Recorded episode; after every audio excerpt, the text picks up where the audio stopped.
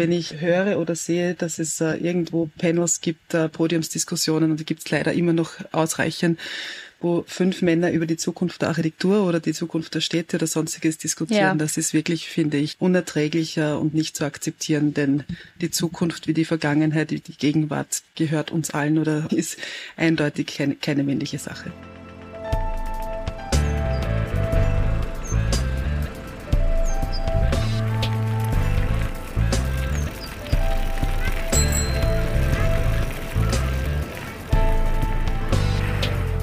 Stadt, Raum, Frau. Queer-feministische Perspektiven auf Architektur, Stadtplanung und Aktivismus. Herzlich willkommen zu Stadt, Raum, Frau. Mein Name ist Friederike Landau-Donnelly und weil ihr mich gerade nur hören könnt, sage ich dazu, hinter dem Wort Frau in unserem Podcast-Titel steht das genderinklusive Sternchen. Ich bin promovierte Stadtsoziologin und politische Philosophin. Ich bin eine weiße, queere und körperlich uneingeschränkte Frau von 33 Jahren. Ich forsche zum Thema öffentlicher Raum und seinen politischen Rahmenbedingungen. Ich frage mich zum Beispiel, wer oder was gehört in öffentliche Räume? Oder auch, wem gehört der öffentliche Raum? Wer und was ist dort verboten? Und wie öffentlich ist öffentlicher Raum eigentlich wirklich? Außerdem möchte ich wissen, wie können solidarische, diverse und wirklich offene Städte gebaut werden? Wie können sie aussehen und sich anfühlen? In diesem Podcast geht es um queer-feministische Perspektiven auf Architektur, Stadtplanung und Aktivismus. Was fordern zeitgenössische Architektinnen und wovon träumen sie? Wofür kämpfen sie und wie sehen für sie Städte der Zukunft aus? Wie können Frauen in all ihrer Vielfalt von Größe, Form, Alter, Geschlechtsidentität, ethnischem Background, Muttersprache oder sexueller Orientierung an der Stadt von morgen mitwirken? Wie verändern Frauen die Architekturbranche? Welche Hürden müssen sie dafür meistern und welche neuen Ansätze von Karriere und Solidarität entwickeln sie? Kurz, ich interessiere mich für frische und vielleicht sogar radikale Positionen, wie Architektur und Stadtplanung als Schnittstellen gesellschaftspolitischer Veränderungen fungieren können. Am Anfang habe ich es schon kurz erwähnt. In unserem Podcast-Titel steht hinter dem Wort Frau ein genderinklusives Sternchen. Warum? Es soll zeigen, dass wir in diesem Podcast nicht nur über CIS-Frauen sprechen, also über solche, bei denen das Geschlecht, das ihnen zur Geburt zugewiesen wurde, mit ihrer Geschlechtsidentität übereinstimmt.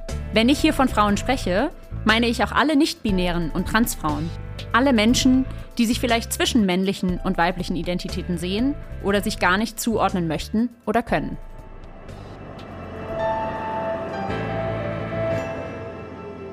Heute geht es um das Thema Architektur und Aktivismus. Wie und warum ist Architektur politisch? Wem gehört städtischer und öffentlicher Raum? Wie wird er verteilt? Wie kann eine gerechte Stadt- und Wohnpolitik aussehen? Und welche Rolle nehmen in diesem Zusammenhang Konflikte ein? Meine Gästin heute ist Professor Dr. Gabo Heindl. Sie ist Architektin und Stadtplanerin. Sie lehrt und forscht in Wien und ist seit kurzem Professorin für Städtebau in Nürnberg. Zudem ist Gabo eine der politisch aktivsten Architektinnen in Österreich. Sie schreibt tolle akademische Texte und ist gleichzeitig bei vielen Protesten für bezahlbaren Wohnraum auf der Straße mit Megafon dabei. Herzlich willkommen, Gabu. Gabu, ich freue mich sehr, dich als erste Gästin begrüßen zu dürfen. Du hast ja einen sehr spannenden Hintergrund rund um die Themen Architektur, Stadtaktivismus und die Universität. Aber bevor ich mit dir über Stadtkonflikte spreche, möchte ich gern etwas mehr über deinen Werdegang erfahren. Wie war das denn mit deinem Interesse für die Architektur? Hast du dich dafür schon als Kind begeistert? Oder wie und wann fing das an? Ah, das fing ganz pragmatisch an. Also hallo auch zuerst mal. Ähm, ich freue mich sehr, da hier als erste Gesprächspartnerin ähm, von dir teilzunehmen. Und ja, wie ist das mit der Architektur? Niemand in meiner Familie hat was mit der Architektur zu tun.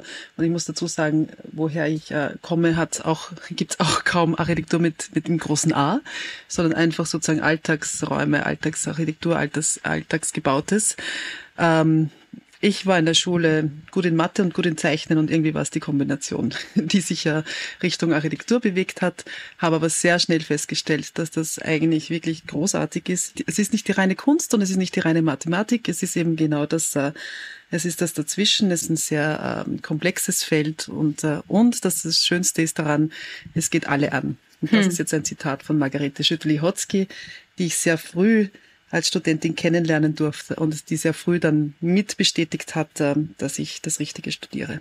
Vielleicht kannst du uns noch ein bisschen mehr aus deinem Studium dann berichten, gerade diesen Dazwischenräumen zwischen Mathematik oder Technik und Kunst, aber auch zwischen der Architektur mit großem A und kleinem A. Wie sah dann dein Studium aus, beziehungsweise deine ersten Schritte in die Arbeitswelt? Also ganz kurz gefasst, ich habe an der Akademie der Bildenden Künste in Wien studiert, ähm, habe eben da zu der Zeit Margarete Schütte-Lihotzky kennengelernt, die damals schon über 90 Jahre alt war und in Wien gelebt hat. Und ich war dann ihre Untermieterin, also Untermieterin ihrer Nachbarwohnung, Freundin, Bekannte und äh, neben sozusagen guten guten Lehrenden an der Akademie war sie vor allem ein großes Role Model, muss ich schon sagen. Und zugleich habe ich sie natürlich auch geteilt mit meinen Studienkolleginnen und Kollegen, indem wir sie immer wieder sozusagen gemeinsam Samstagnachmittags äh, mit ihr gelesen haben. Und sie wollte immer Gegenwärtiges lesen und wir haben mir dann immer aus ihrer zeitgenössischen Architekturschaffenszeit ähm, vorgelesen, weil wir vor allem wollten, dass sie uns stundenlang erzählt. Ich nehme an, Margarete Schüttelhotzky ist hoffentlich ja auch jedem bekannt, ist eine der ersten Architektinnen Österreichs, sehr bekannt geworden, unter anderem durch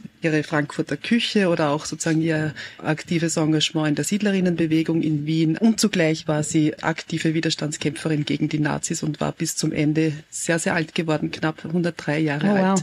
Und eine wunderbare Kombination zwischen zwischen eben einer erfolgreichen Architektin und zugleich einer ganz klaren, mit einer ganz klaren politischen Haltung und hat auch das vertreten, dass man das einfach grundsätzlich nicht voneinander trennen hm. kann. Meinst du, das ist Zufall, dass das auch ein weibliches Vorbild gewesen ist für dich? Es war in dem Fall ein bisschen Zufall, als der Zufall es wollte, dass ich sie kennengelernt habe, aber wem man sich als Vorbild, man lernt ja viele Menschen kennen im Leben und wer dann zum Vorbild wird, das ist natürlich kein Zufall. Hm. Identifizierst du dich denn aktiv als Architektin oder welche Rolle spielt dein Frausein für dich? Sowohl in der Architekturpraxis als auch vielleicht im, im Stadtaktivismus? Natürlich identifiziere ich mich als Architektin. Mhm. Ich bin sehr dafür, dass wir uns Architektinnen nennen. Äh, es geht sehr stark darum, über Sprache deutlich zu machen, dass wir eben viele und divers sind, auf jeden Fall. Und ich bin eine Feministin. Zugleich aber ähm, gibt's gute und schlechte Architektinnen wie gute und schlechte Architekten. Also ich bin da, um es gleich vorweg zu sagen, ich halte nicht sehr viel davon, dass ich sage, okay, Grundsätzlich planen äh, und bauen Architektinnen besser, mhm. aber sie planen und bauen garantiert anders, möglicherweise auf, aus, auf Basis ihrer anderen Erfahrungen, die sie nun wirklich sozusagen aufgrund der Genderverhältnisse einfach äh, auch nicht ableugnen können, dass sie das, dass es keine andere Erfahrung gäbe. Und insofern nehme ich auch gleich vorweg, ja, wenn ich höre oder sehe, dass es äh, irgendwo Panels gibt, äh, Podiumsdiskussionen und die gibt es leider immer noch ausreichend, wo fünf Männer über die Zukunft der Architektur oder die Zukunft der Städte oder sonstiges diskutieren. Ja. Das ist wirklich, finde ich, unerträglicher und nicht zu akzeptieren, denn die Zukunft wie die Vergangenheit, wie die Gegenwart sozusagen gehört uns allen oder, oder ist eindeutig keine, keine männliche Sache. Also du hast es jetzt schon angesprochen, manche Sichtbarkeiten sozusagen der Architekturwelt sind noch stark männerdominiert. Erlebst du da gegebenenfalls auch Unterschiede zwischen deiner Arbeit in der Praxis, also wirklich am konkreten Bau, und in der Uni? Schau mal, es gibt den Chauvinismus in der Praxis wie in der Uni.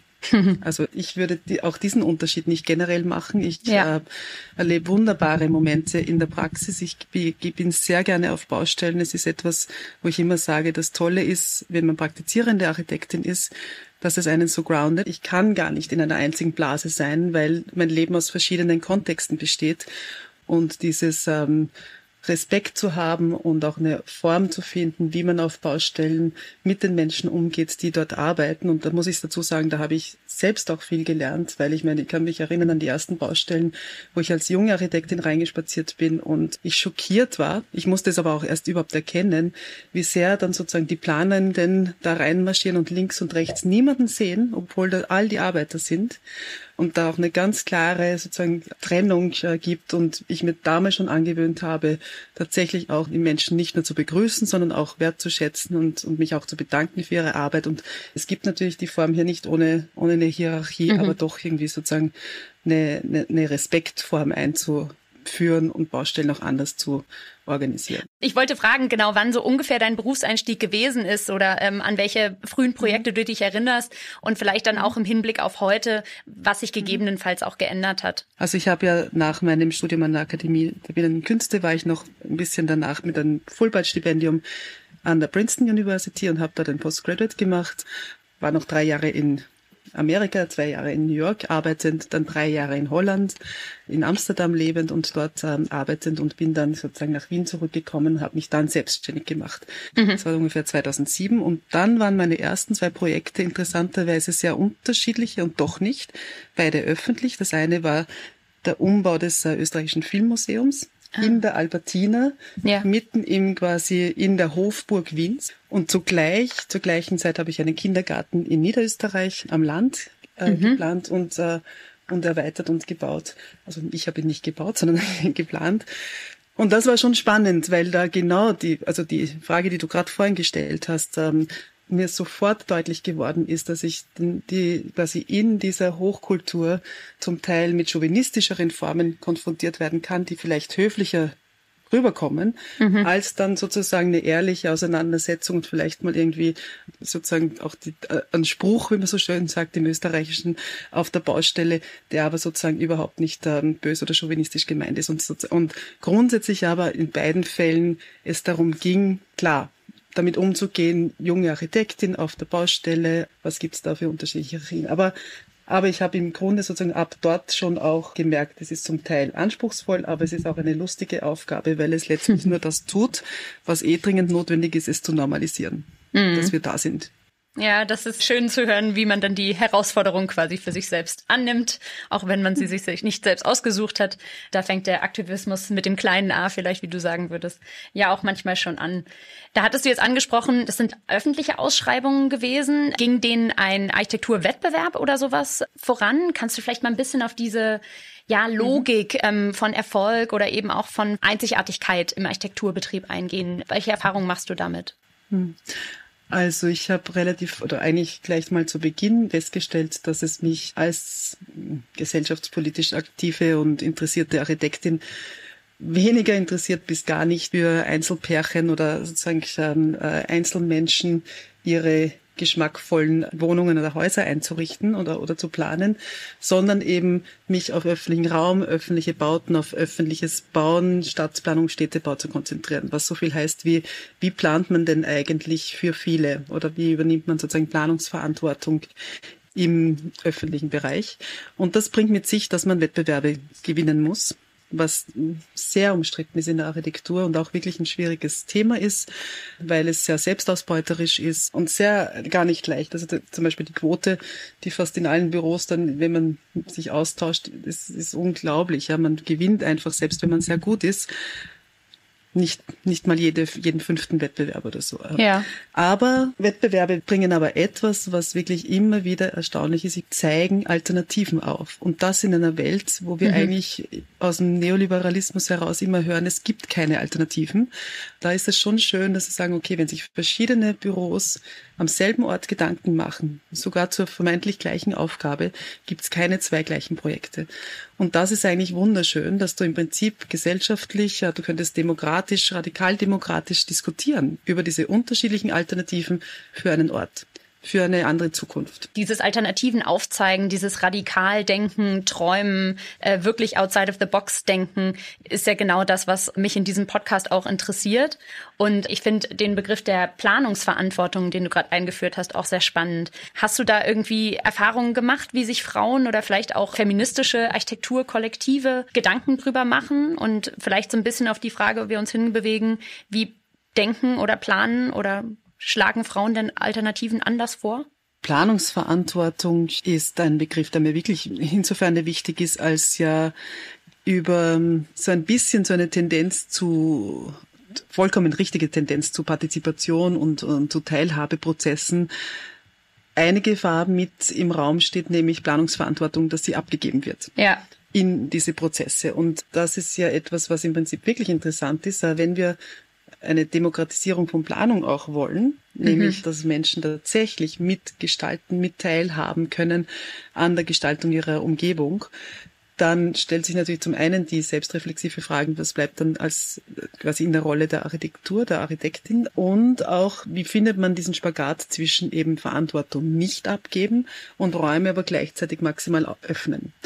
Und das kann sein, ich habe da keine Thesen dazu, also ich sehe da keine geschlechterspezifische Qualität an sich, aber ich würde es eine feministische Praxis nennen, mhm. zu sagen, okay, es gibt eine Form, sich vielleicht maximal zu engagieren und zugleich, wie kann ich mich maximal zurücknehmen um mhm. diese Räume zu öffnen und, äh, und da auch auszufinden, wo braucht es meine Expertise Es geht auch nicht darum zu sagen, jeder, der da jetzt hier, jeder, die da mit ein Interesse hat, müsste jetzt quasi sich so viel Expertise aufbauen oder so viel Zeit und Energie mit einbringen und zugleich aber auch, wo kann man das auch sozusagen wiederum öffnen und frei halten. Finde ich total spannend zu sagen, wie kann man sich dieser Verantwortung oder auch auf eine Art und Weise seinem Privileg oder einem Privileg bewusst werden. Wie kann man Verantwortung abgeben oder aufteilen? Und ja, das spricht den kontroversen Punkt an, wie viel braucht es sozusagen die eine prominente Figur. Also man kennt ja auch diesen Begriff der Star Architecture, also der Star-ArchitektInnen. Und ja, was gibt es dazu vielleicht auch für alternative Modelle, Architektur insgesamt demokratischer zu denken? Gerade im Hinblick auf deinen Schwerpunkt eher im öffentlichen Bereich zu planen und zu bauen, also im Gegensatz zum privaten. Was bedeutet für dich öffentlicher Raum? Für wen ist öffentlicher Raum durch die Art von Architektur oder aktivistischer Architektur, die du vorantreibst, zugänglich? Ja, also im Prinzip aktivistisch gesehen ist er für alle zugänglich. Und dann ist natürlich immer, stellt sich immer die Frage, wer ist alle? Mhm. Und dann gibt's ja das wunderschöne Zitat eher aus dem Aktivismus, äh, dass es eben darum geht, um alle, die da sind. Mhm und alle, die da sind, inkludiert selbstverständlich die Menschen, die jetzt nicht unbedingt entsprechende ähm, Nationalzugehörigkeit haben an dem Ort, wo sie sind oder die vielleicht auch gar keine Papers haben, die da sind, äh, unabhängig ihrer Hautfarbe, ihrer Geschlechteridentität etc. Allerdings, und das ist das Urspannende am öffentlichen Raum, der öffentliche Raum kann nicht immer zu 100 Prozent für alle gleich da sein. Das heißt, es gibt Spielregeln und es gibt Ein- und Ausschlüsse, ähm, über die wir ständig verhandeln müssen. Da hat mir sozusagen Hannah Arendt sehr viel mitgegeben, die die eigentlich sozusagen öffentlichen Raum zum einen als diesen lustig paradoxen Raum bespricht, der sagt, der entsteht eigentlich erst, indem wir uns in ihn reinbegeben. Ja. Also wir produzieren ihn, indem wir dort sind. Ja. ja sonst gibt es gibt ihn nicht sozusagen ohne diesen dieses in der Welt sein oder in diesem Raum sein. Das Tolle ist, öffentlicher Raum ist der Ort, wo ich garantiert, also wo ich die Menschen treffe, die nicht Teil meiner Familie oder meiner Interessensgemeinschaft sind. Ich muss nicht jeden Menschen mögen im öffentlichen Raum, aber ich werde einen Weg finden, mit, mit dem Menschen den Raum zu teilen. Und das, was im Hannah Arendt sehr, sehr schön beschreibt, ist, dass er letztlich, um möglichst offen zu sein, Regeln braucht. Mhm. Und das klingt sozusagen kontraintuitiv oder das klingt eigentlich widersprüchlich. Aber so wie wir auch wissen, dass ein gutes Spiel besser ist, wenn die Spielregeln vorneweg geklärt sind und lustiger ist und vielleicht noch freier oder dynamischer, so geht es auch darum, letztlich die Spielregeln im öffentlichen Raum zu klären, immer wieder vielleicht zu ändern, hinterfragen zu können, aber sie zumindest sozusagen sichtbar und, und, und erkennbar zu haben. Es ist vielleicht auch okay, eine Hundezone zum Zäunen und wiederum sozusagen Kindern auch ihren geschützten Raum zu geben und hier schon mal zwei Teilgruppen auch ähm, durchaus quasi gezielt Räume, Räume auch zuzuordnen, um zu sagen, ich will auch eigentlich diesen kläffenden Hund gar nicht begegnen, der da jetzt sozusagen sich austobt. Mhm. Wunderbar. Aber das, dann, dann weiß ich auch, okay, da kommt mir der nicht entgegen und dort schon. Und damit ist auch sozusagen so eine, eine Form der Benutzung des öffentlichen Raums vielleicht auch geklärt. Ich würde jetzt gern nochmal über aktuelle stadtpolitische Herausforderungen sprechen, beispielsweise Gentrifizierung, Verdrängung, soziale und räumliche Ungleichheit oder Ungerechtigkeit. Außerdem, Gabu, wollte ich nochmal mit dir darüber sprechen, wie sich die Spielregeln, die du vorhin angesprochen hattest, an konkreten Orten oder Initiativen der Stadt ausdrücken. Wo gibt es denn vielleicht so konkrete Orte oder Initiativen, wo man nach Prinzipien von Solidarität, gegenseitiger Fürsorge oder wie man heute sagen würde, Care zusammenlebt? Hast du da konkrete Beispiele? Große Fragen. Also gut, äh, gleich vorweg, was, was ich neben den Spielregeln, die wir vorhin angesprochen haben, uns von, für, für alle, die sich im öffentlichen Raum bewegen, eigentlich tatsächlich die noch viel wichtigere Aufgabe einer feministischen und gerechtigkeitsorientierten, ähm, radikaldemokratischen, wenn man so will, ähm, Stadtplanung sehe, ist tatsächlich Spielregeln für das Kapital aufzustellen. Und das ist ganz konkret, wenn wir das jetzt ähm, beziehen auf zum Beispiel ähm, die Aufenthaltsräume im öffentlichen Raum, Grünräume, äh, wie verteilt sich jetzt schon oder schon über lange Zeit quasi das Verhältnis zwischen parkierenden Autos etc., Räumen und tatsächlichen Aufenthaltsräumen. Das ist ein ganz großes Thema. Ja. Und auch dieses Zurückgewinnen dieses Raums, der ja kein kleiner ist. Das nächste ist aber die Kommerzialisierung, also gerade die Gastronomie im öffentlichen Raum, die jetzt nach, wo es jetzt nach Corona heißt, die Wirten müssen unterstützt werden voll zu Recht. Nur, wenn wir jetzt zulassen, dass vieles öffentlichen Raums quasi vergastronomisiert wird, wird sich die Frage stellen, ob das jemals wieder quasi nicht kommerzieller Raum wird oder wie. Das wird ein nächster Konflikt werden. Ein großes Thema sind zum Beispiel äh, im öffentlichen Raum ist jetzt schon, also es gibt ja in, Öst, in Österreich, in Deutschland, es gibt im, in, in Europa kein Stück Land, das nicht potenziell von Interesse ist für Spekulation. Und da sprechen wir noch nicht, also nicht Gentrifizierung, sondern wirklich im Prinzip ist jedes Stück städtischer Raum, aber auch ländlicher Raum wertvoll und sei es dafür, um, um in Zukunft damit sozusagen Solarenergie abzuholen. Das heißt, die Verteilung von Raum ist jetzt schon brisant und wird noch brisanter werden. Und dort äh, ist es total wichtig, dass es jetzt quasi ein klares Fordern gibt, von Spielregeln bis zur eigentlich sozusagen einer wirklichen gesellschaftspolitischen Diskussion, wem eigentlich Grund und Boden gehört. Also meine Position ist da ganz klar. Also für mich gäbe es kein Monopolisieren von Grund und Boden. Ich finde es ein wirkliches Problem, dass es ein Privateigentum auf etwas gibt, das nicht vermehrbar ist. Mhm. Äh, müssen wir diskutieren in Zukunft. Das ist, das ist spannend, weil da so Feministinnen wie die Silvia Federici zum Beispiel sehr, sehr spannende Positionen einbringt, die zum einen über Commons und Commoning schreibt und zum anderen aber auch über Grund- und Bodenraub in Afrika zum Beispiel, in den Ländern, wo im, im Nord-Süd-Konflikt sozusagen auch tatsächlich es nochmal darum geht, nicht nur die Verteilung von Raum und Chancen sich in der eigenen Stadt anzuschauen, sondern auch auf wessen Kosten leben wir eigentlich in unseren Verhältnissen.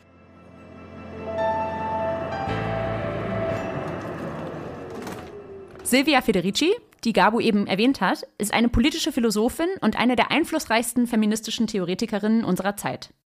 Sie beschäftigt sich unter anderem mit den sogenannten Commons. Es ist schwer, diesen Begriff angemessen zu übersetzen und ich kann ihn hier auch nur sehr verkürzt erklären. In Anlehnung an Wikipedia schlage ich diese kurze Definition vor. Der Begriff Commons bezeichnet Ressourcen wie zum Beispiel Wissen, Nahrung, Energie, Wasser, Land oder auch Zeit, die aus selbstorganisierten Prozessen des gemeinsamen, bedürfnisorientierten Produzierens, Verwaltens, Pflegens und oder Nutzen hervorgehen. Somit wird Commoning auch als politisch-aktivistische Praxis oder eben als Verb verstanden. Es geht also darum, neue Formen von Gemeinschaft und Zusammenleben zu imaginieren und durchzusetzen, Ressourcen gemeinsam zu nutzen und sich dafür eigene Regeln zu geben. Es geht also um ein Zusammenleben, das am Gemeinwohl orientiert ist und in dem die Unterscheidung zwischen privat und öffentlich in Frage gestellt bzw. neu verhandelt wird. Konkrete Beispiele für Commons sind Formen solidarischer Landwirtschaft oder auch das eben genannte Wikipedia. Wenn euch dieses Thema stärker interessiert, schaut doch mal in die Show Notes zu dieser Episode. Dort findet ihr weitere Links und Infos.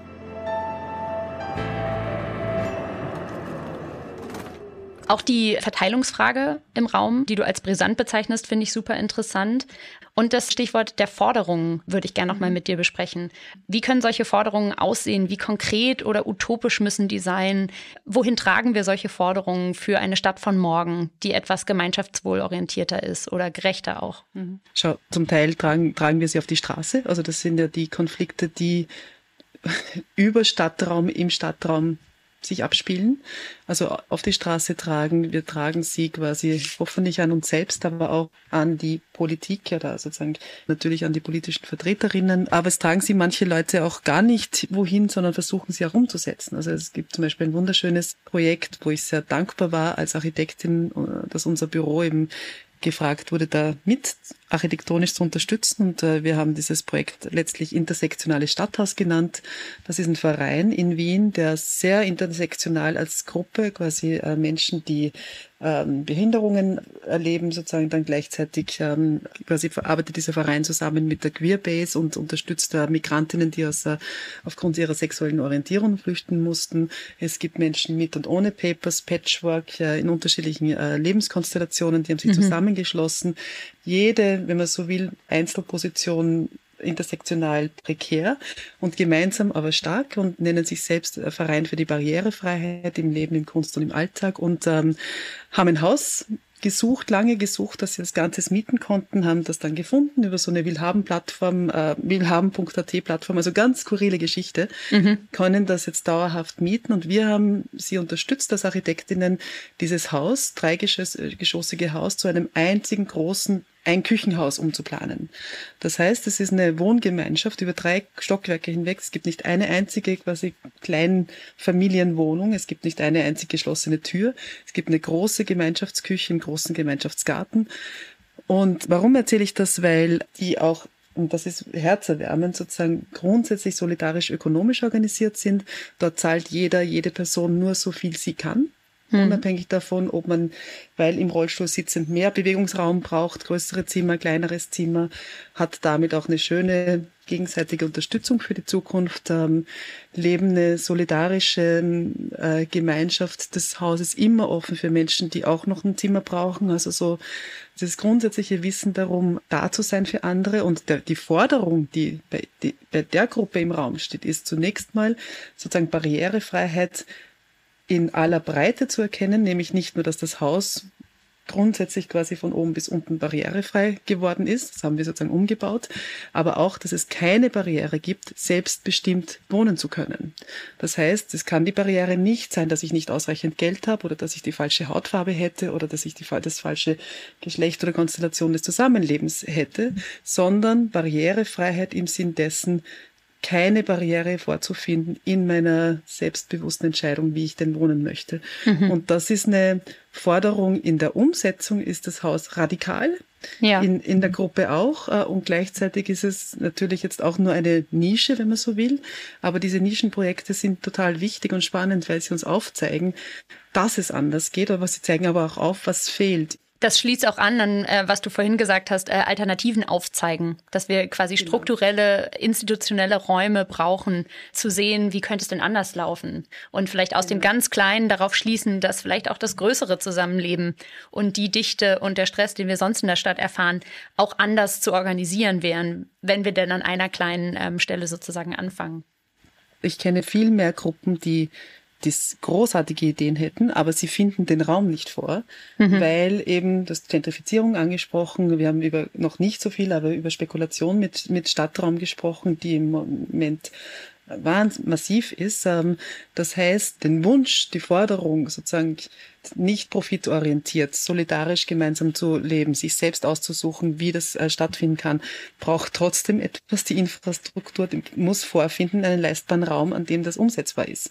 Mhm. Und das ist eine riesige Thematik im Moment, ein großes Problem. Und das ist das, wo ich denke, dass wir wieder eigentlich nicht uns nicht aussuchen können, von welcher Seite, also sozusagen vielleicht nur von der Nischenseite her zu arbeiten, sondern mein Plädoyer eben wäre, wer immer wie kann, aber in den Institutionen, aus der Politik heraus, aber auch sozusagen bottom-up, ähm, aus den quasi Seiten hm. unterschiedlichen Möglichkeitsräumen heraus, sozusagen aus unterschiedlichen Richtungen in diese, ja. Ähm, in diese andere Zukunft zu arbeiten. Also quasi das, das kritische Engagement mit den bestehenden Institutionen, wo sich die Macht auch ja auf eine Art und Weise schon abgesetzt hat äh, anstatt denen komplett den Rücken zuzukehren und zu sagen, wir bauen jetzt unsere alternative, aber völlig losgelöste Realität.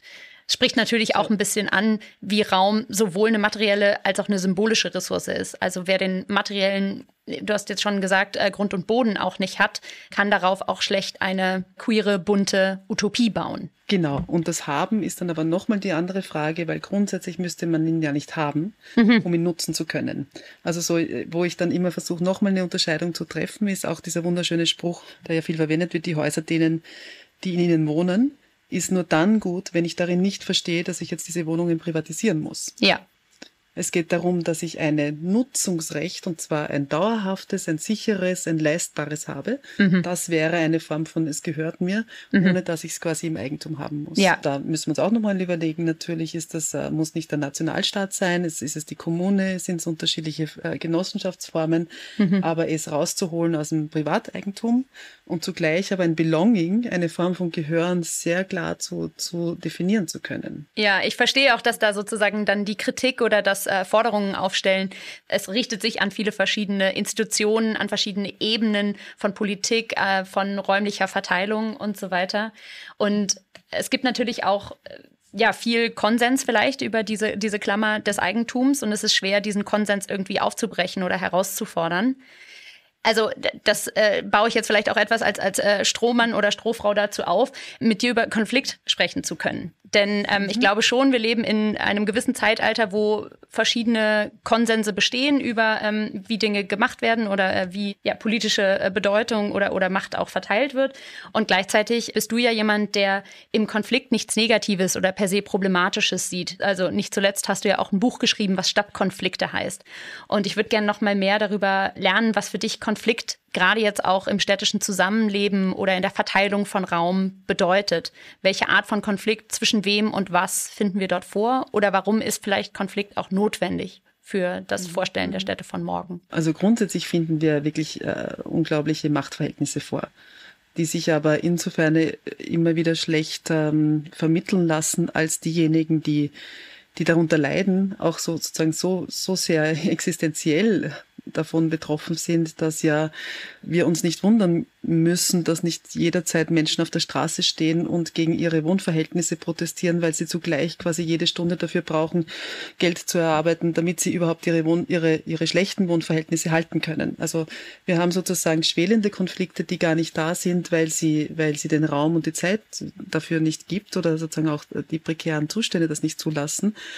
Wir haben natürlich sehr laute Konflikte. Fridays for Future ist zu Recht sozusagen, war jetzt ein bisschen leiser während Corona, aber es gibt eine absolute intergenerationale Frage, auch dessen, was sind die Rechte derer, die noch gar nicht da sind. Und das ist quasi in, in, in den Teilhabe-Partizipationsprozessen oft genau das äh, Menschen, die die Zeit nicht haben, dabei zu sein.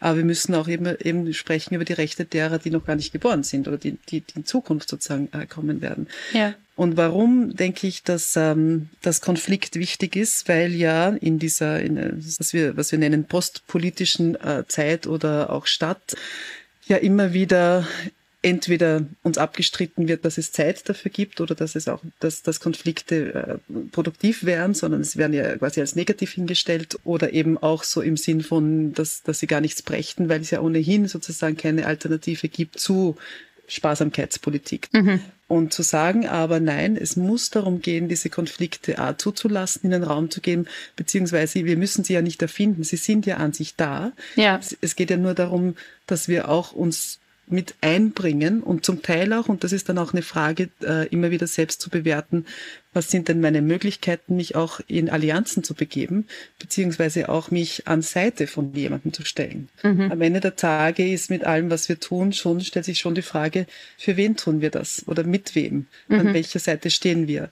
Und das ist etwas, das ich auch bei den Studierenden sehr gerne immer wieder mitgebe, sozusagen nicht nur sich zu fragen, wie tun wir Dinge, sondern was tun wir, warum überhaupt, für wen, wem nützt, wem schadet, etc. Und Konfliktfreudigkeit würde in dem Zusammenhang auch bedeuten, dass wir beginnen auszusprechen, dass wenn wir in Zukunft im Sinn von Ökologie, also im Sinn sozusagen des Zusammenbringens der ökologischen und der sozialen Frage, die Städte anders bauen werden oder auch den Raum anders verteilen, dann heißt das auch, dass manche Menschen was abgeben werden müssen. Das ist ein mhm. Riesen. Also das, da muss man schon sehr konfliktfreudig sein, um das auch auszuformulieren und auch auszutragen.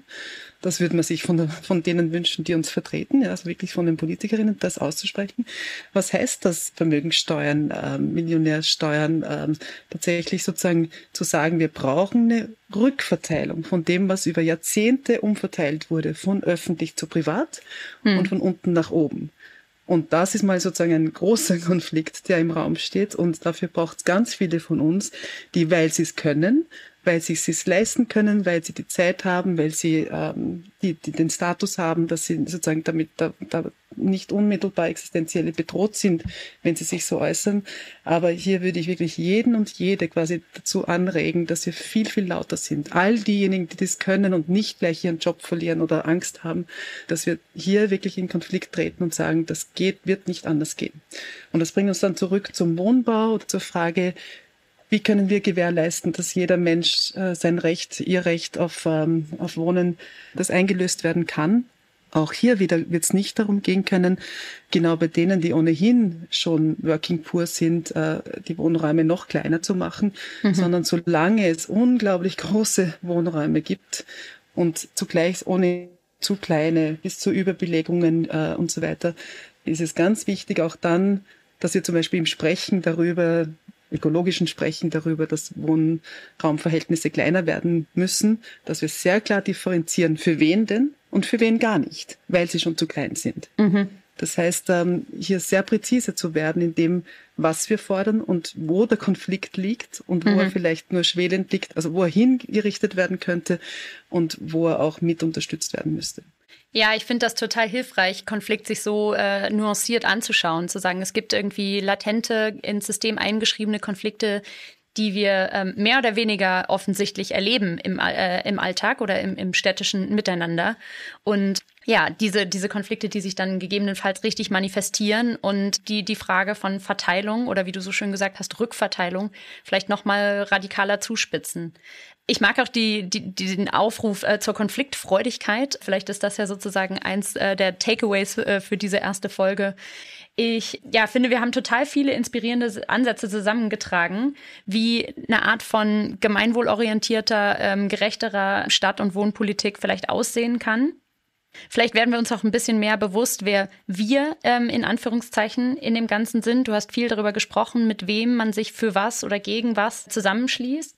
Und was mir auch wichtig sozusagen ist mitzunehmen, ist diese Unterscheidung zwischen Architektur mit großem A und kleinem a. Also, dass wir uns alle auch als normale Bürgerinnen auf der Straße oder im Alltagsleben irgendwie einschreiben können in die Stadt. Und nicht jeder muss ausgebildeter Architekt oder Architektin sein, um sozusagen Räume umzudeuten, mit in Anspruch zu nehmen, umzugestalten, aufzumachen, äh, Zäune abzunehmen und solche Dinge. Da hast du uns äh, wertvolle Einblicke sozusagen gegeben, wie öffentlicher Raum als öffentliches Gut fungieren kann und äh, wie wir alle vielleicht daran mitmachen können. Vielen Dank für heute. Vielen lieben Dank an dich, Gabu, und hoffentlich bis zum nächsten Mal. Herzlichen Dank an dich und an alle, die diesen Podcast möglich machen. Und äh, ich freue mich schon sehr auf die nächste Folge.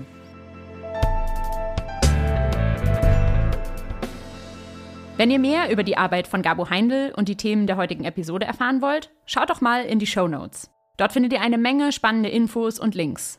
In der Mediathek von Dreisat ist außerdem noch bis September 2022 die Architektinnen-Doku Frauen bauen verfügbar. Dort kommen auch einige Gesprächspartnerinnen aus diesem Podcast zu Wort. In der nächsten Folge geht es um das Thema queere Architektur, also um architektonische Ansätze und Ideen, die anders sind als der heteronormative Mainstream. Muss man homo sein, um queer zu bauen? Wie könnten queere Gebäude aussehen oder sich anfühlen? Ist queeres Bauen ein Ansatz für eine radikalere und demokratischere Stadt- und Architekturpraxis? Das habe ich auch so eher im Laufe von meiner Berufstätigkeit mitbekommen. Ich tanze queeren Tango. Also ich habe von Anfang an beide Rollen gelernt und konnte das sehr gut auf meinen Beruf quasi übersetzen, weil ich eben also gelernt habe, was führen heißt, aber auch was folgen heißt. Und dann je nachdem setze ich das eine oder das andere ein, also für, indem ich folge sozusagen. Also, weil trotzdem bin ich immer noch eben die Bauleiterin und muss das, muss das Projekt führen. Aber je nachdem, ja, kommt mir immer darauf an, wie komme ich am besten zur Lösung oder zum Ziel.